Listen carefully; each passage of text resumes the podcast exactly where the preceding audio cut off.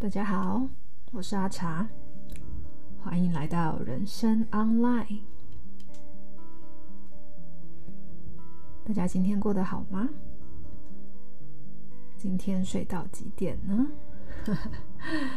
不知道大家都平常都是睡到几点起床的？起床的原因是因为要上班吗？还是是因为期待的事而醒来呢？嗯，说到这个，其实让我想到，我其实好像已经活在一部分以前期待的生活中了。以前在上班的时候，其实我每一天都很希望可以睡到自然醒，然后每一天都觉得，我好希望是被喜欢的事唤醒哦，这样子。然后我这辈子唯一，嗯、可能比较，就是真的会很期待起床的时间，我目前想起来是，就是在高中的时候，就是高中的时候，那时候有很算是很欣赏、很喜欢的人，然后那时候我每天都非常非常期待起床，然后可以去上学，这样。而且我可以大概六点多就出门，然后可以在七点以前到学校，就为了只是呃跟喜欢的人说早安。就是现在想起来都觉得天哪，就是好青春哦！现在好像已经呃过了那个那个年纪了，这样子。嗯、今天还有一个很想要分享的是，就是有关。礼物经济，不知道大家有没有听过这个词？嗯，这个词其实我以前不太知道，就是以前从小到大我的生活环境，就是呃，爸爸他们也是辛苦过来的，所以他会觉得要嗯成为比较优秀的人，在社会上比较不会被淘汰，也比较不会那么辛苦。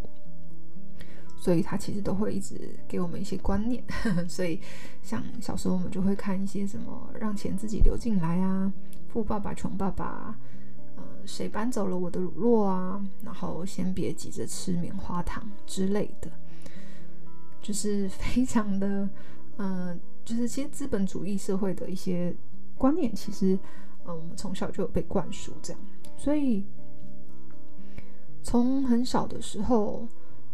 嗯，我就被训练成要很要赢，然后不能输，所以其实跟别人的相处，很多时候我都会处于一个很算是很紧张的状态，这样就是呃遇到比较年轻的啊，比较优秀的啊，然后嗯、长得比较可爱的人啊，我都觉得天哪，他们都对我人生有很大的威胁，这样，对，我以前就会很。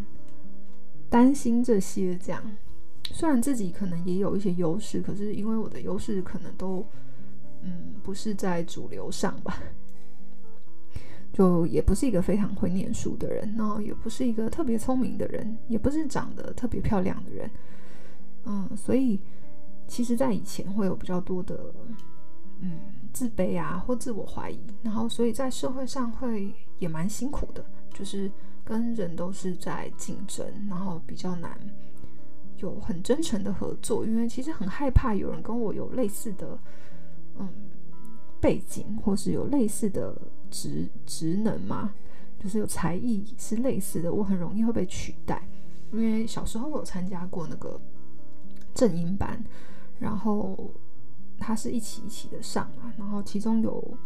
我印象很深是，呃，其中有几期，然后因为他是要，呃，可能两三期以后才会有一个惩罚，然后中间可能我忘记是什么原因，就是我没有满足我妈的期待，她就生气，她就说你没有做到这件事，你就不可以再报名了，然后她就，反正我就不能报报名这样，所以有一期我就没有上到，然后可是我还是很认真在准备那个活动的惩罚。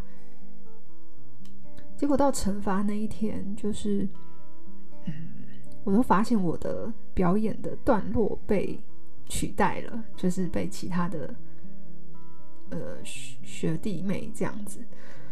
然后可能是因为那一期我都没有参加，所以其实中间的变动我也不知道，然后老师也没有跟我说，所以我其实很认真在准备的东西其实就没有了，然后呃也没有你的舞台这样，所以那个当下其实对呃小时候的我来说是非常的嗯冲击吧，对，现在想起来都觉得天哪，我当下其实是处于一个很尴尬。就是哎，这段不是我在念吗？怎么会变别人念了的那个，呃，就是有点不知所措，可是又要看起来很震惊的那个很混乱的状态。这样，整个东西结束以后，可能对嗯、大人来说，其实它是一个没什么的事情，可是对小时候的我来说，其实是非常的惊讶。就是当嗯，你如果离开一下，你就不属于这个团体，然后。你就没有你的位置，这件事好像给我很大的影响，嗯。然后我带着这样子的信念到长大，然后跟很多人相处跟认识，在工作上其实我就会非常的紧张。虽然我也很乐意去教学弟妹，就是当有学生来的时候来实习，我们都是很全心全意的教他们这样。可是我都还是隐隐约约会有一些。嗯，害怕，对，就是会觉得有一些会害怕被取代这样子，嗯，所以就会更认真的去用任何的方式精进自己，不论是上了很多研讨会啊，上了很多课啊，然后让自己去做其实不习惯的事，或是嗯很多的挑战这样子。但这些事情就算做完了，呃，心里还是。不会比较好过，然后也从来没有一个到达一个觉得自己很棒的标准，因为总知道这是嗯勉强来的，并不是我真的有能力，就是我可能要花就是人家的两百分的努力才会有可能六七十分的成果，对，特别是当我看到那些有些人真的是非常聪明或者嗯外语能力很好之类的，我就觉得天哪！对，就有很多的自自己内在很多呃的一些自我批判这样子，嗯，那这些嗯内在的这些混乱，到什么时候开始我才开始崩解？让我去看看，嗯，有其他的可能呢？其实就是在当我该做的事情都做了以后，就是上过节目啊。后来出了书嘛，然后也看了很多的前辈，就不论是嗯做了十年啊或二十年的呃营养师前辈等等的，我就看一下，这是我想要的生活方式吗？嗯，我内心不是。而且，其实，在医院营养师的收入非常低，不好意思跟大家说，就是这这种这种话就不要说太破。不过大家可以上网去查，是真的，就是薪水很低，可是其实责任其实也是蛮高的。这样，好，反正我就发现这不是我想要的。然后，嗯，我的生活里面有很多也。跟我自己原本想象说，哎，如果我努力变成一个很棒的人，或变成一个很厉害的人以后，我就会获得幸福或快乐。这件事其实是没有等于的。就当我都得到这些以后，我其实没有开心，也没有快乐。我只是觉得我好像还有永远追不完的目标，就是我还需要变得更好，因为还会有更多新的人，我要更精进自己。然后，嗯，嗯。反正它是一个很像那个天竺鼠的那个那个在跑的那个圈圈这样，然后我就觉得天哪，我的人生不想再这样了，真的好累哦。小时候给我自己的信念就是，嗯，当我十八岁以后就可以为我自己决定了。然后那个国中老师都会说，呃，上当等你上高中，你就可以玩社团了。然后你上高中以后，老师就跟你说，等你上大学，你就可以做你想做的事了。等你上大学以后，他们就说，等你毕业以后，你就可以选你喜欢的工作了。然后我就觉得，就是诈骗集团这样。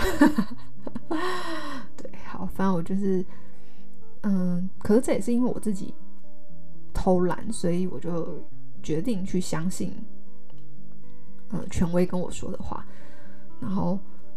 所以，当我到了二十几岁，然后去工作了好几年以后，我发现，天哪！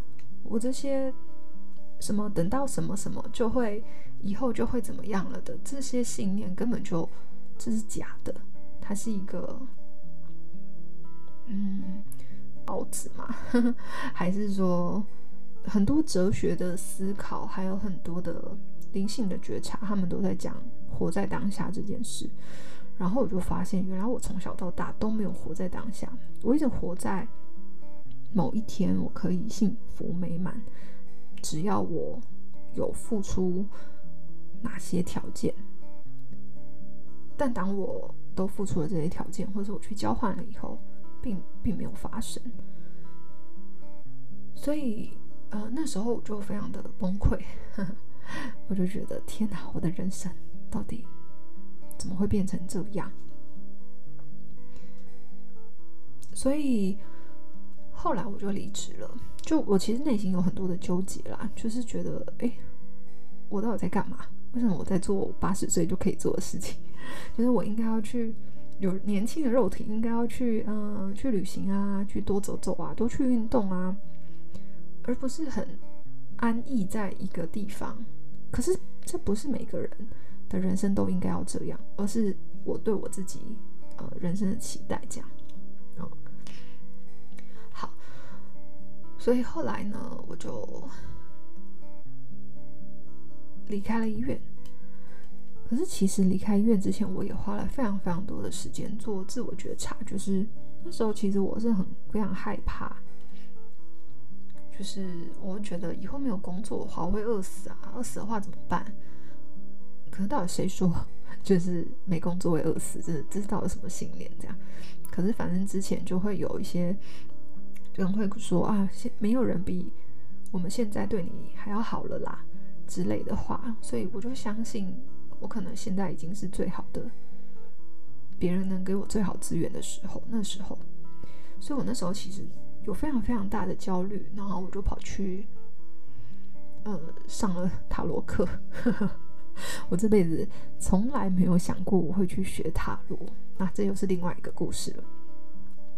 好，反正塔罗的故事我下次再跟大家分享。然后有机会的话，应该也可以跟大家分享一些塔罗牌的一些数字啊、元素跟故事，我觉得也是蛮有趣的。这样子，嗯，好，反正那些塔罗课里面，其实我们老师是伊莲娜老师，然后他的塔罗课是结合。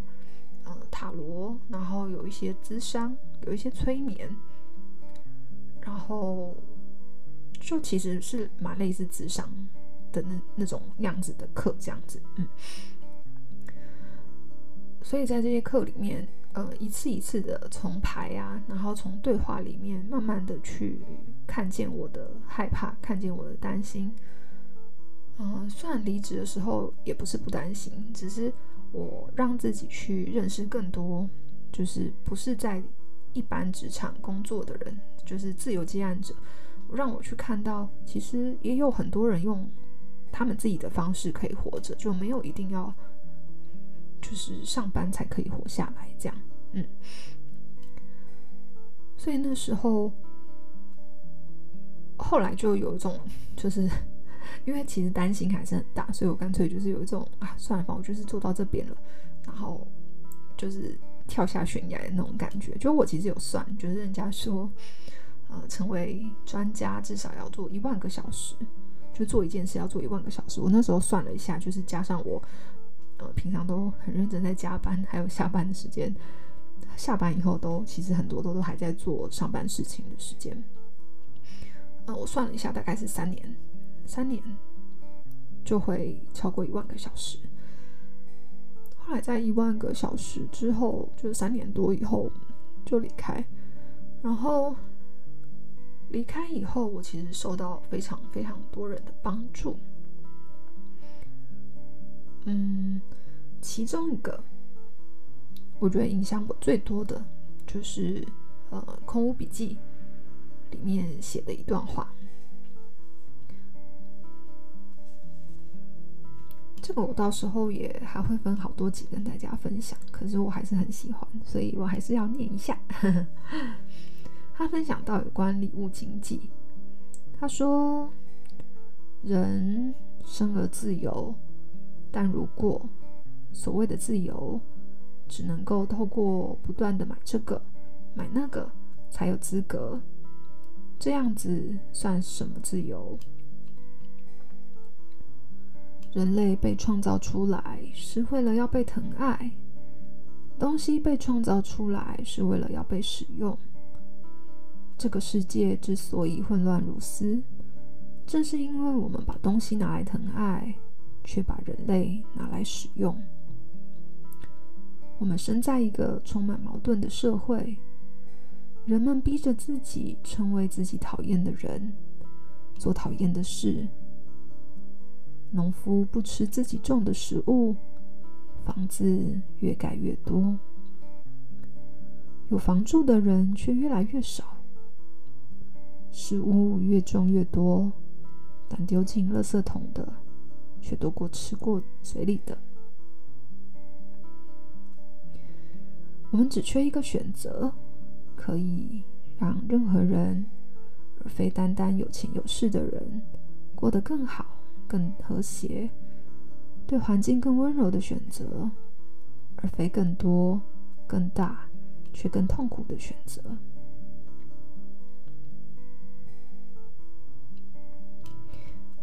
不知道大家听完有什么想法？就我看完以后，其实蛮感动的。它里面就有讲到。如果你现在有两杯水，你喝一杯就解渴了，那多的一杯，你愿意跟别人分享吗？嗯，在以前的我可能会不愿意，在以前的我会蛮未雨绸缪的，我以前会很害怕没有以后这件事，所以我就会觉得我留着，就是很渴的时候会需要，但是。后来我有发现，其实一路的旅程中，我有受到非常非常非常多人的帮助，像是有人愿意跟我分享他的房子，就是借我住的地方啊；有人有多的资源，他想要画画的时候，他会来找我画画；或是像有朋友他们自己做品牌，需要小帮手的时候，就可以找我，然后跟我分享适合的打工。甚至是适合的资源。说到旅行的话，就是很长的一段故事了。就我后来离开医院以后，还蛮好玩的，就去了很多的地方。嗯，我去才艺换宿，去过像竹山，然后去过淡水，嗯，去过恒春。就是当初初始店的小孩吃素，还有哦，其实，在台北也有，嗯，就是有些人会觉得，哎，在台北哪算打工换宿啊？可是我真的要说，就是我们有时候都以为去国外打工度假就是。呃，换一个世界，然后我就可以换一个状态体验未知。可是其实我们回来还是要面对一模一样的事情。然后我自己比较懒惰，所以也懒得去赚那个机票钱。所以我觉得我干脆就直接在生活中实践我的这种，就是呃旅行般的旅行态度的生活。这样，好啦，今天聊了一些心路历程，其他的在。慢慢的分几集跟大家做分享喽。嗯，每个人可能心里也都会有一些不一样的过程。那不知道大家的生命是什么样慢慢找到自己的方向跟历程的。如果你们也有一些心得，也欢迎呃到 IG 啊或粉专，然后可以来留言互动，然后跟我们分享你听的心得，这样。好，那这集就先讲到这里了，其他的再慢慢分享啦。下集见喽！